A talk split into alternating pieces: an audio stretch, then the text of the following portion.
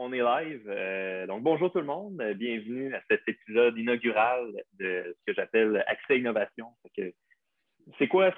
L'objectif, c'est de faire une genre de série d'entrevues avec des gens qui sont dans, notre domaine, dans l'ingénierie, euh, pour essayer un peu de promouvoir les projets, les projets qu'il y a, puis les découvertes qui se font. C'est souvent, il y a des, comme je mentionnais juste avant à Pierre-Luc, il y a, des, choses vraiment belles qui sont découvertes, des, projets vraiment intéressants, puis on n'entend juste pas parler. Euh, le but, c'est le but, un peu ça, de, promouvoir un peu ces projets-là, ces découvertes-là. Euh, donc aujourd'hui, mon premier invité, donc M. Pierre-Luc, euh, payeur Leboeuf, qui vient, nous parler de Robotics First Competition, une compétition de robotique internationale. donc, on va apprendre un peu à découvrir c'est quoi, un peu c'est quoi les méthodes, c'est quoi leurs défis, euh, comment ils font pour les, pour, euh, les surmonter. Donc, bienvenue, Pierre-Luc. Salut. Salut, merci de me recevoir. Ben oui, yes. pas de problème. Donc, écoute, Pierre-Luc, dans le fond, écoute, je vais te laisser un peu te présenter. C'est toi, dans le fond, de ton côté. là, écoute, je, vais te laisser te présenter un peu. Tu es dans quel bac? tu es à quelle université? Qu'est-ce qui t'a amené vers ça? je laisse le micro. Ouais, dans le fond, moi, je suis étudiant au baccalauréat en génie mécanique à l'Université de Sherbrooke. Euh, j'ai préalablement fait une technique en génie mécanique au Cégep de Sherbrooke et euh, j'ai euh, actuellement à mon actif trois stages complétés. dans le fond, deux en conception mécanique le pur et un en maintenance industrielle. OK. C'est quand même intéressant, ouais. on s'est déjà parlé de ça. là, pour contexte, moi et Pierre-Luc, on se connaît parce que les deux, on a passé chez Humano Médical euh, à Saint-Romuald, euh, où tu avais justement ton troisième stage en conception, c'est ça? Exactement. OK, c'est ça. Puis ce que, bon, ce qu'on s'est dit, puis ce que je trouve vraiment intéressant à l'Université Sherbrooke, c'est que leur programme de génie mécanique, justement, il y a plusieurs stages. C'est un genre de programme coop, si je ne me trompe pas, avec cinq stages, c'est ça? Ouais. OK. Fait que, ouais, fait que là, bon, fait que là, ça veut dire que tu es à peu près, j'imagine, tu à peu près, la, à peu près la moitié de ton bac de fait, si je comprends bien. Euh, Peut-être ça. Bon.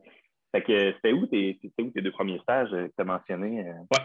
Euh, le premier stage que j'ai fait, c'était chez Motric International. Donc, euh, dans le fond, je travaillais sur la conception de, véhicules électriques d'usine, que ce soit pour transporter des gens, transporter du matériel lourd ou, dans certains cas, de la traction. Fait que des petits tracteurs là, pour tirer des, grosses charges. des fois, des locomotives.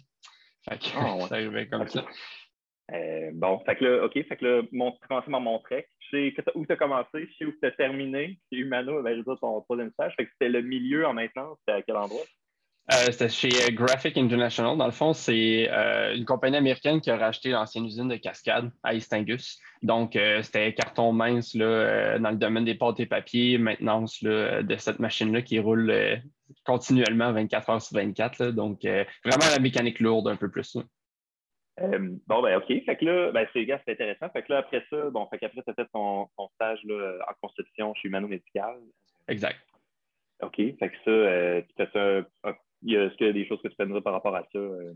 Oui, ben, tu sais, au niveau, au niveau de, chez Humano, là, étant une compagnie qui, qui œuvre beaucoup là, dans, le milieu médical, c'était beaucoup au niveau des normes puis des, des les limitations au niveau de la conception que ce qui m'intéressait quand j'étais allé travailler là. Euh, donc, de, voir euh, tout ce qui était brevet, tout ce qui était justement le, euh, contrainte au niveau du développement puis des produits. Là, on ne peut pas relâcher quelque chose comme ça. Si tu veux faire un, prototype, tu ne peux pas juste aller le tester comme ça, là, vu que dans des milieux restreints. Fait que j'ai trouvé ça super intéressant pour ces, ces éléments-là. C'est vrai que les. Ouais, c'est vrai que des fois, on s'imagine, des fois, euh, peut-être en commençant, ou euh, des fois, on s'imagine le contraire, mais les contraintes, c'est plus ça qui est le fun. quand il y a plus de, de, de, ça, de contraintes, quand tu bâtis un genre de cahier des charges euh, étoffé, là, ben, je l'ai surtout fait ça dans, le bac. Là, des genres de longs cahiers des charges avec plein de critères à respecter. C'est ça qui est peut-être plus le fun. Ouais, je pense que c'est le défi. On, on, cherche à. On ne veut pas un problème qui est trop facile. On veut s'assurer puis se demander, se creuser la tête un petit peu pour faire comme comment je vais faire pour résoudre ça?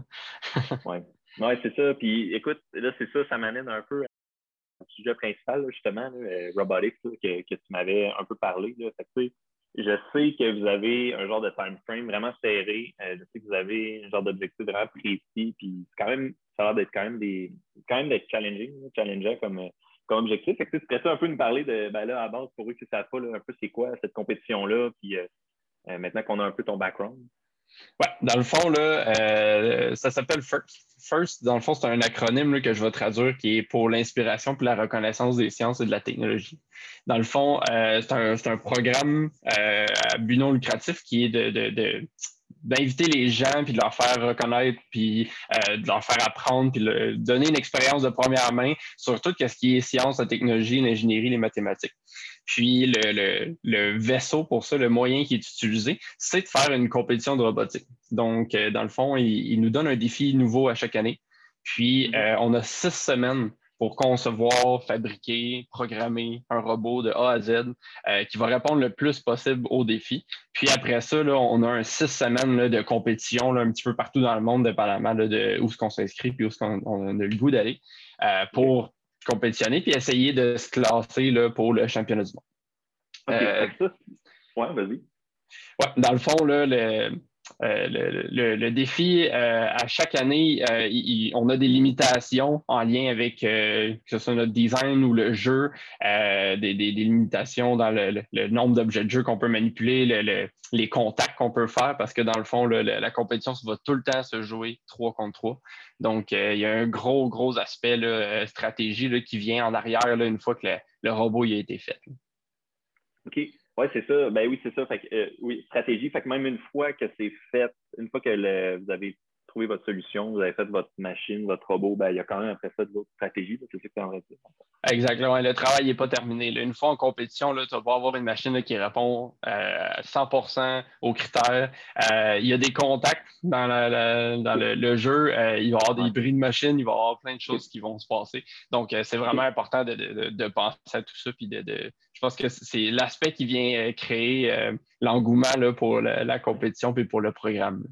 Oui, bien là, c'est ça. OK. Fait que là, tu as mentionné que c'est l'objectif, c'est ça. Vous avez six semaines pour le faire, mais une fois que vous êtes là-bas, euh, dans le fond, c'est quoi? Ça se passe en un espace de combien de temps? justement, la compétition, mettons, OK, vous savez, c'est tel jeu, ça doit être un espace de quelques heures ou c'est vraiment étendu sur plusieurs jours?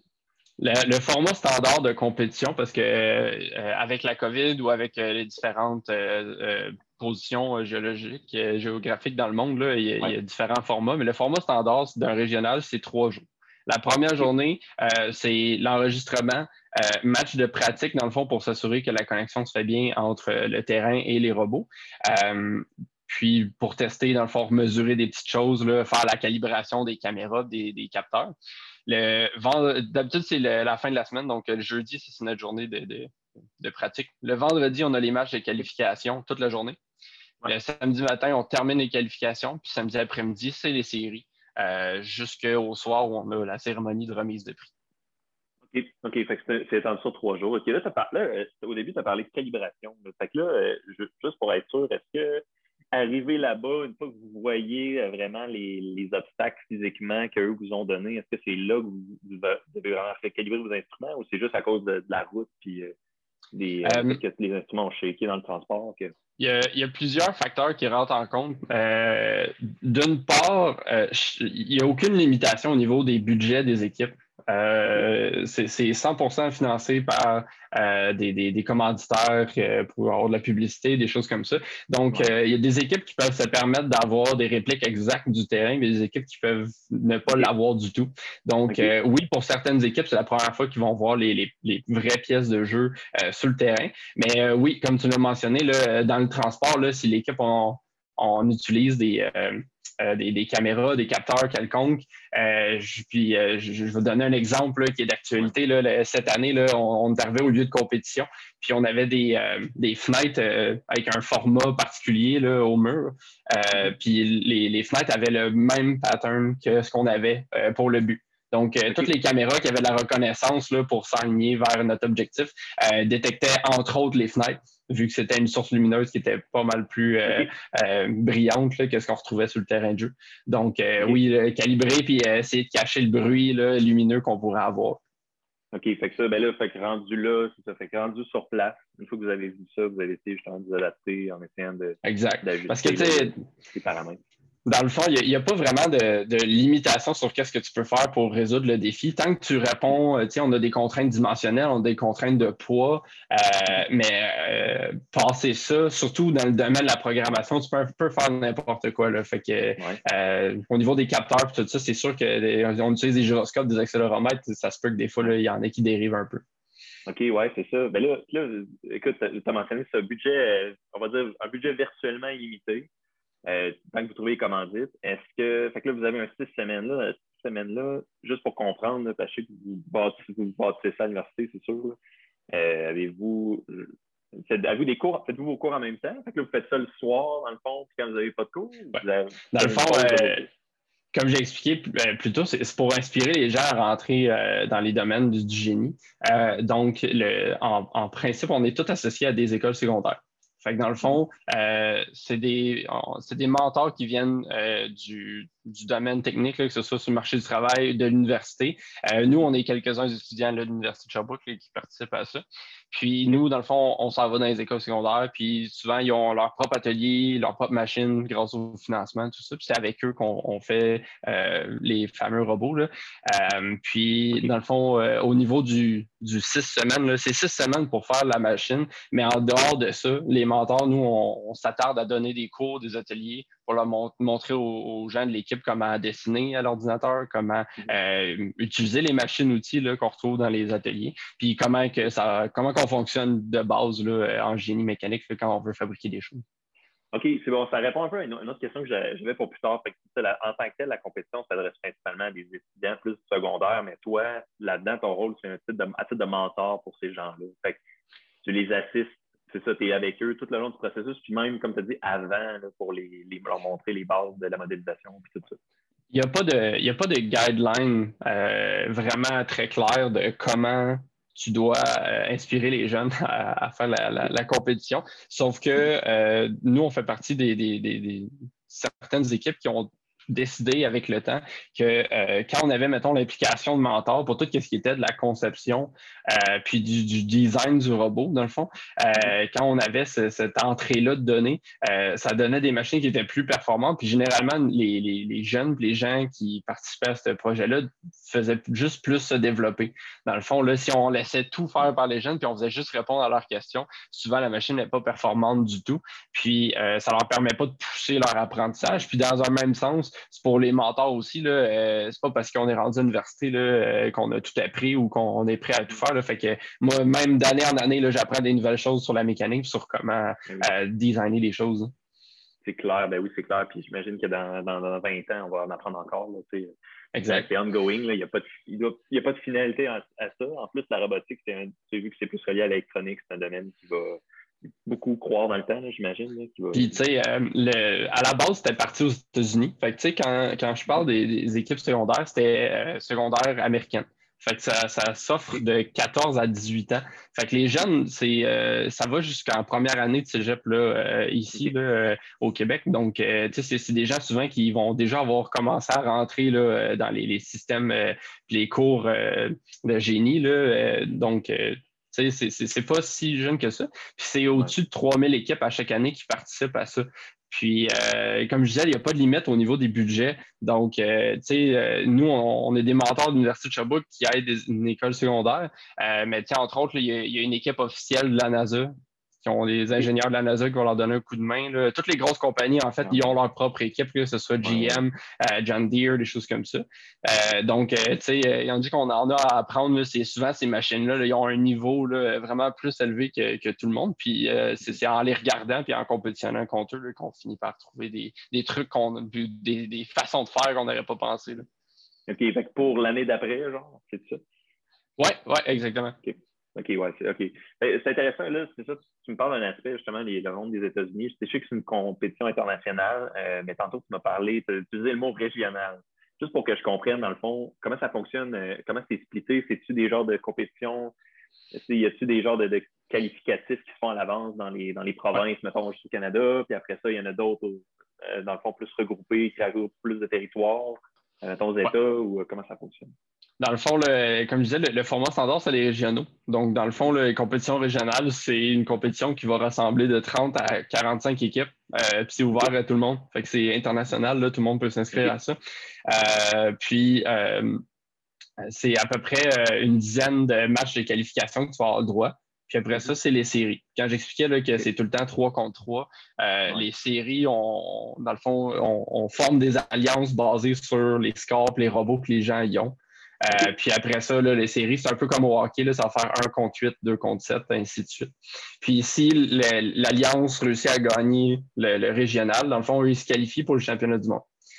Euh, là où on a eu des différences avec les années, c'est que dans un certain secteur, quand il a commencé à avoir trop d'équipes, il a fallu qu'ils changent le, modèle pour passer un système de district. Donc, euh, dans le fond, c'est pas plus compliqué que ça. C'est le même format, c'est juste qu'on rajoute un niveau. Fait que, dans le fond, quand tu gagnes puis tu fais des points dans ton district, tu peux aller au championnat de district. Puis quand tu gagnes celui-là, là, tu t'en vas euh, au championnat du monde. Au championnat du monde. OK. Fait que là, est-ce que toute, cette, euh, toute cette compétition-là, mettons les, deux niveaux de district, du monde, est-ce que ça se passe dans la même, les mêmes trois jours ou c'est séparé dans plusieurs, euh, plusieurs mois dans le fond tout ça? Oui, bien, comme j'expliquais, c'est six semaines de fabriquer le robot. Après ça, c'est six semaines de compétition. Donc, toutes les compétitions à travers le monde sont séparées à travers ces six semaines-là. Généralement, on en a quatre ou cinq par semaine. OK, OK, je comprends. OK, quand même. Quand même, c'est pas. Euh, il y a quand même euh, beaucoup. tu m'as parlé de 3000 équipes, là, c'est quand même pas. Oui, oui, puis le, nombre, il fait juste grossir. On en a perdu un petit peu avec la COVID, mais ça reprend de plus belle euh, pour les prochaines années. OK. OK, ouais, c'est ça. Ben, OK, c'est intéressant. Là, ça, fait que là, dans le fond, euh, juste là, maintenant qu'on a un peu parlé de l'objectif, je sais que vous partez avec ça. C'est quoi un peu, c'est quoi un peu les méthodes que vous employez? Fait que là, tu m'as dit, bon, ben, c'est plus dans les ateliers des écoles secondaires, si je comprends bien. Euh, si vous partez de où avec ça? Bon, vous faites un CAD, vous faites un modèle 3D, vous essayez des moteurs en semaines. C'est quand même court comme time frame pour des, étudiants de secondaire. Ouais. Euh, c'est sûr que chaque équipe va avoir ses propres façons de faire. Moi, je vais parler euh, de mon équipe. Là. on, est entre autres dans à chaque année, on est top 3 là, au Québec là, en termes de, performance. Puis juste donner une idée, cette année, on était dans le, top 10% des, équipes au monde pour euh, le, nombre de points qu'on faisait par partie. Fait que, on, on, est bien vu quand même là, sur la scène internationale. Euh, donc, nous, ce qu'on fait, euh, l'atelier est complètement équipé, là, un peu comme le studio création à l'Université de Sherbrooke. Donc, on a, des, on a une fraiseuse on a un tour, les deux conventionnels. On a tout ce qu'il faut pour percer, souder, euh, riveter. Puis des scies, l'équipement de base, scie, marteau, tout ce qu'il faut pour mesurer. donc, nous, comment on procède, c'est la première journée où on apprend le défi. Il y a un manuel d'à peu près 300 pages qui est relâché. on s'approprie les règles en équipe, on lit tout ça. souvent, là, on va commencer à parler de petits détails qu'on souhaite obtenir. Euh, entre autres, c'est quoi qu'on veut comme dimension de robot. Là, si on veut un robot haut, long, large, dépendamment du défi euh, qu'on souhaite mm-hmm. accomplir. Puis après ça, on tombe dans un, un, rush là, où on appelle ça le, notre temps hybride, là, où on a la moitié de l'équipe qui va fabriquer des prototypes sur tout ce qu'on a discuté là, comme point. Euh, puis on a le, restant de l'équipe qui va faire le, le cadre. Puis dans le fond, nous, on, s'attarde là-dessus pendant deux semaines. Donc, euh, deux semaines pour finir le cadre au complet du robot là, en parallèle des prototypes. Puis après ça, on, tombe, là, on a un, deux à trois semaines où là, c'est la fabrication du robot complètement.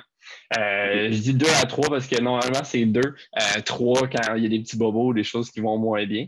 Puis le restant du temps, c'est tout ce qui est programmation puis pilotage parce que dans le mm. fond, la compétition, les robots sont, télécommandés euh, euh, par des joueurs humains. On a seulement 15 secondes au début qui est en mode autonome. Fait que ça prend la pratique pour que les gens soient à l'aise avec la machine. OK. Là, fait que là, tu as mentionné la moitié de l'équipe dans votre sprint, votre genre de sprint final de, ben, de, prototypage CAD, modélisation 3D, excuse. Euh, moitié de l'équipe euh, fait le prototype, l'autre moitié fait la modélisation. Juste pour avoir une idée, mettons dans votre cas, euh, c'est à peu près combien de gens au total dans l'équipe? Je dirais, je, vais sortir des, chiffres d'avant COVID, puisqu'avec la COVID, là, les, personnes qui étaient autorisées à rentrer en local étaient limitées, vu que c'est un espace restreint c'est une activité parascolaire. En général, les gens ils vont se disperser. Soit qu'ils vont aller en, fabrication, ils vont aller en conception, ils vont aller des choses comme ça. Donc, c'est plus les gens en fabrication, tout ça qu'on va puis les, jeunes, mettons, dans les premières années, qu'on va envoyer en prototypage.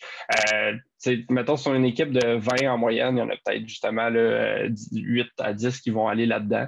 Euh, au niveau de la conception, euh, c'est une équipe pas plus petite, c'est peut-être 5-6 qui vont aller là-dessus. Puis il y a le restant de l'équipe, dans le fond, là, souvent, c'est au niveau administratif ou publicité. pour faire parler de l'équipe, puis faire la, la, visibilité aux commanditaires. OK, fait que c'est quand même, malgré tout, euh, on dirait que je m'imaginais à plus. C'est quand même impressionnant, une équipe d'à peu près 20 personnes, 20 étudiants. Euh, on, a une petite équipe, par contre. Dans, ce qui se fait dans le monde, là, on a une petite équipe. Euh, dans les, en, moyenne, les, super grosses équipes qui performent très, très, très bien à chaque année sont plus aux alentours de 85 à 100 personnes pour faire le robot. Puis on a déjà vu même du 150 là, dans certains cas. Mais en moyenne, c'est de, de 20 20 à 30 là, euh, pour les équipes du Québec, là, ça a vraiment du bon sens. OK, ben, c'est quand mais c'est impressionnant parce qu'au final, tu m'as dit que vous êtes dans le top 10 euh, tu dit? 10% euh, pour le nombre de points que le robot effectuait. puis, c'est juste pour donner une idée, là, le, championnat du monde il est sur la même structure que les régionaux. Fait que dans le fond, as des, ils séparent toutes les équipes en six divisions.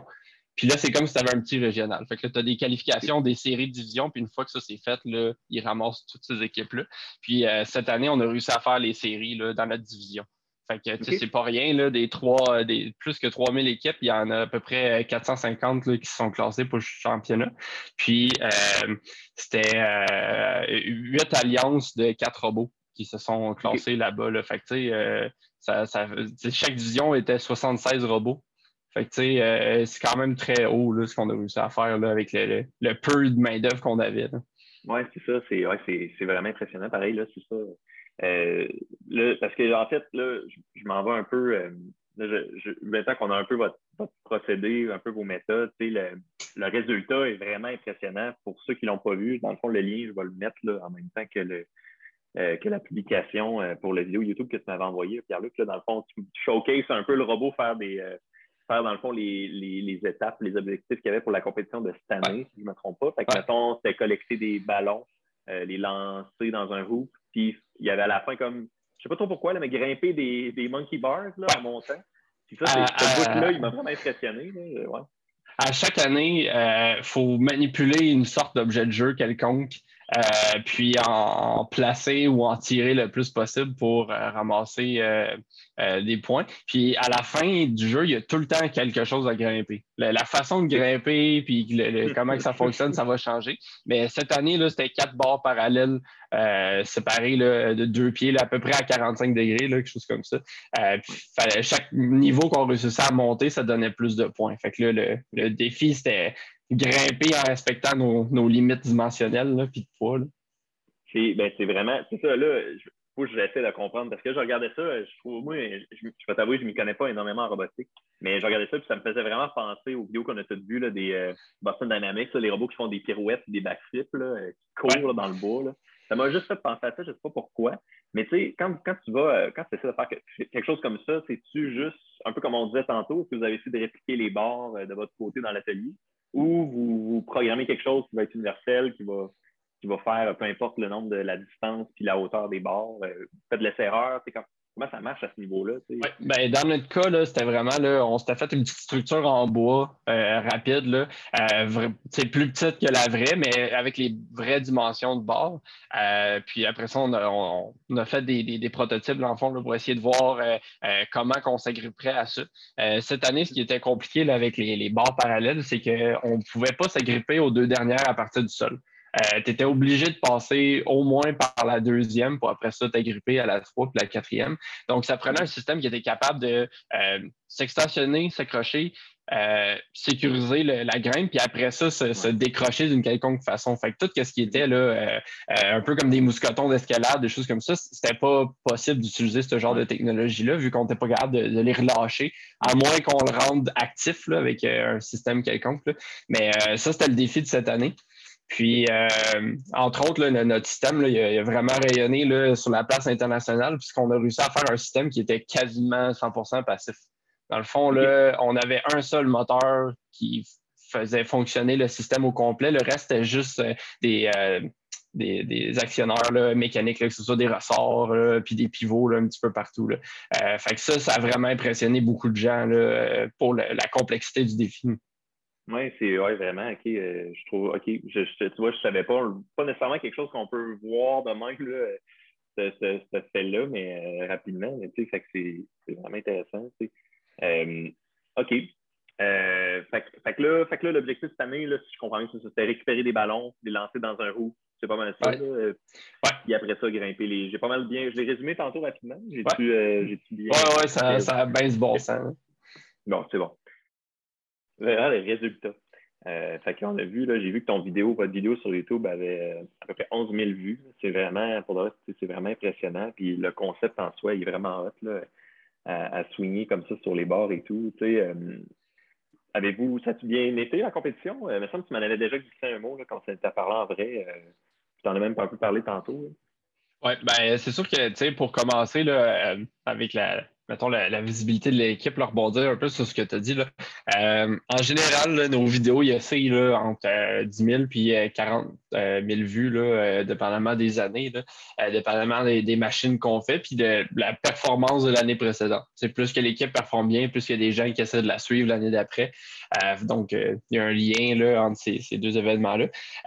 puis au niveau des, performances de l'équipe, malheureusement, à cause de la COVID, la saison 2021 elle a été annulée complètement. Donc, euh, nous, on n'avait pas participé. Puis la saison 2020, on était euh, une des, rares compétitions au monde où euh, on a eu lieu avant que tout le monde tombe en confinement. Juste donner une idée, là, euh, si je ne me trompe pas, c'était pendant la semaine de relâche de mars. Donc, la semaine d'après, c'est la première fois que le Québec tombait complètement là, en, confinement à cause de la COVID. Mhm. Euh, puis, dans le fond, en 2020, on avait gagné là, la, première place au régional euh, ici. Puis, c'était la, première fois depuis que l'événement existait au Québec qu'on avait la chance d'avoir la compétition régionale à Sherbrooke, à l'université même. c'était vraiment un, gros exploit pour tous les, professeurs impliqués là, euh, à, l'intérieur du, projet. Là. Je pense notamment là, à, François Grondin là, euh, puis à François Michaud qui sont, très, très, très impliqués dans l'organisation de, l'entité qui est Robotique First Québec, là, qui est, juste la, la sous-entité qui gère les compétitions au Québec. Puis, euh, il, était très, très, très fier parce que l'alliance gagnante était constituée de deux robots Cherbouquois sur trois. Donc, euh, c'était vraiment une fierté d'avoir un premier événement à Sherbrooke, puis d'avoir deux équipes, deux de trois équipes là, de l'Alliance gagnante là, euh, qui se qualifiaient. Malheureusement, on n'a pas pu aller au championnat du monde parce que justement, tout a été annulé la semaine d'après. Euh, puis cette année, c'est ça, c'était le grand retour après la COVID. Puis même réussite, là, cette fois-ci, c'était à Montréal. Puis euh, on a réussi euh, à, se qualifier pour le championnat du monde encore une fois. Donc euh, deux en deux. On espère qu'on va se, requalifier. Puis comme j'expliquais, là, on, est, on a terminé l'aventure encore de finale de notre division. Suite, le, le, robot allait super bien. C'était des, des des, problèmes au niveau de la, stratégie, puis des, problèmes électriques, nos partenaires d'alliance qui ont, mis fin à, l'aventure. Mais comme j'expliquais, il y avait à peu près 76 équipes par division. Fait que déjà là, être euh, dans une des, 32 équipes qui faisaient les divisions des 400 mm-hmm. qui se qualifiaient au championnat du monde, c'est déjà très, très, très bon. Là. Ah, good job, c'est impressionnant quand même. C'est encore tout le nombre de gens qui s'essayent. Euh, puis, euh, puis en plus, deux années de suite. Euh, ben, c'est deux années en guillemets de suite, là, mais. C'est ça. ben, nous, on dit deux saisons de suite, là, mais euh, oui, il n'y a personne qui a compétitionné en 2021, fait qu'on peut dire deux années de suite. Euh, ben, félicitations. Tu sais, sinon, maintenant, maintenant qu'on de mon côté, j'avais pas mal, j'aurais pas mal terminé de parler spécifiquement de ça. J'aimerais t'amener plus vers les applications concrètes reliées un peu à, ce projet-là. Tu sais, dans le fond, avec Accès Innovation, tu sais, ce, que j'essaie de faire, c'est vraiment d'amener les gens à réfléchir et de, réaliser un peu les, impacts que tous ces, beaux projets-là ont. Euh, fait que, tu sais, euh, tu peux me parler un peu des industries vers où ça peut mener ou euh, des choses comme ça? quand, on parle justement là, de, de, robotique ou quand on parle que euh, justement on m'entend des, des, jeunes secondaires ou début cégep, souvent les gens ils ont peur, ils disent Ah, est-ce que je vais vraiment apprendre quelque chose de concret là, pour mon travail plus tard avec ça? Puis euh, euh, plus qu'autrement, oui. que ce soit, là, je donne des exemples, juste moi, mettons, en conception, il y a des, principes, il y a des façons de fabriquer des choses, des concepts qui vont venir nous donner des, des outils plus tard pour mieux travailler étant donné qu'on est dans un atelier secondaire, juste de, fonctionner avec les machines et les, moyens du bord. Euh, nous, on n'a pas encore accès à tout ce qui est découpeuse laser, découpeuse à l'eau. Euh, donc, de, s'approprier des conceptions puis euh, modifier des designs en conséquence de qu'est-ce que tout est capable de faire, c'est déjà un, enjeu majeur. puis, même chose, si on compare vu que c'est fabriqué à la main, le trois quarts de, nos trucs, euh, la précision qu'on est capable d'aller chercher, euh, c'est plus de l'ordre, mettons, de, plus ou moins euh, un 32, un 16, dépendamment des, applications puis qui, qui l'a fait. fait que, tu sais, quand on tombe dans. On apprend à l'école, on est capable de machiner des choses au 10 millième près, des choses comme ça. Ben, souvent, en, réalité, tu ne peux pas faire ça. Si, si je compare avec nos systèmes de, de, programmation puis d'électrique, juste la programmation du robot, j'avais mentionné que c'était un, un 15 secondes qui est en, mode complètement autonome au début. Donc, euh, tout ce qui est là, de, de, de, capteur, de, faire euh, souvent les équipes les plus performantes, ils vont avoir ce qu'on appelle euh, la détection d'objets. Euh, pour aller chercher les objets de jeu par lui-même, juste comme ça. Euh, on, pense entre autres à des, compensations qu'il faut que tu donnes sur ton système mécanique s'il n'est euh, pas parfait ou les engrenages du jeu, des choses comme ça. Donc, moi, la, majorité des gens qui ont fait l'équipe et qui, qui, ont participé à ces systèmes de contrôle-là, ils ont pu traverser dans le marché du travail puis aller vers ce genre d'emploi-là, que ce soit des systèmes de contrôle de satellites ou des, ou des, des des programmes spatiaux, là, beaucoup de gens qui sont allés en aéronautique, là, tous les, éléments de contrôle là, pour détecter si euh, l'avion s'en va au bon endroit. C'est des choses qui sont des, applications réelles. Oui, mais tu sais, euh, là, ça me rappelle juste quelque chose. Effectivement, au début, tu avais parlé du 15 secondes euh, d'autonome, de, de, temps autonome au début. Ça, ça veut dire que dans le fond, au début, c'est quoi? Il démarre, mettons, pour aller chercher les ballons, au début, il démarre tout seul, de regarder les chercher tout seul au début. Puis après Exactement. ça, il est piloté à, chaque année, euh, veux, pas, là, avec, euh, avec tous les, téléphones intelligents, les caméras, les choses comme ça, les gens enregistrent de plus en plus ce qui se passe dans les compétitions. Euh, puis à chaque année, ça, fait juste une bibliothèque de données qui est, qui est grandissante. Puis euh, ça, ça a pour impact que d'année en année, les robots sont de plus en plus compétitifs.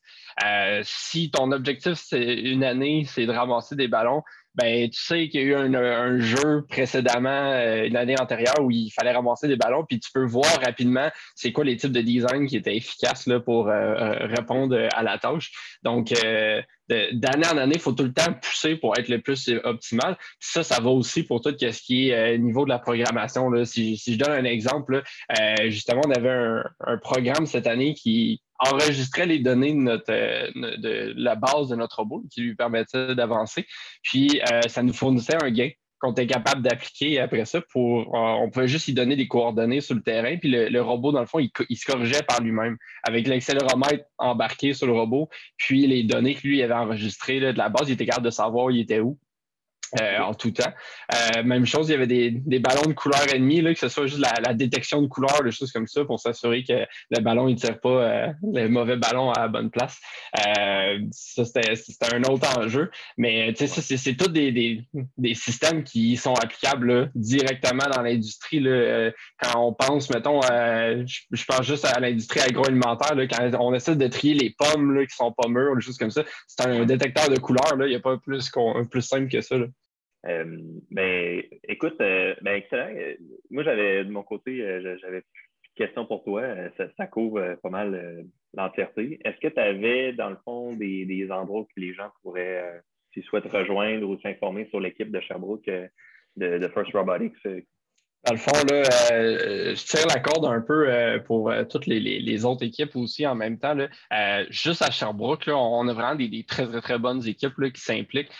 moi, je fais partie d'Hyperion qui est associé à l'école secondaire de la montée, mais il y a aussi l'école secondaire du Triolet, l'école secondaire du séminaire de Sherbrooke, puis peut-être le Salésien cette année avec la COVID, ils ont trouvé ça rough. je ne sais pas s'ils vont revenir, mais toutes ces écoles-là sont disponibles. Puis dans le fond, pour, participer à un projet comme ça, on peut aller directement sur le site de First, taper euh, First Robotics Competition. Puis il y a vraiment un outil là, pour chercher des, équipes dans notre zone euh, pour, pour devenir mentor. Ou sinon, euh, toutes ces équipes-là, là, au Québec, entre autres, on a toutes des pages Facebook. donc écrire Hyperion 3360, on réussit à aller trouver les contacts. Puis vous pouvez nous écrire directement. Puis c'est nous qui va faire le suivi après ça, savoir qu'est-ce que vous voulez faire. Est-ce que vous voulez visiter l'atelier juste pour prendre des détails.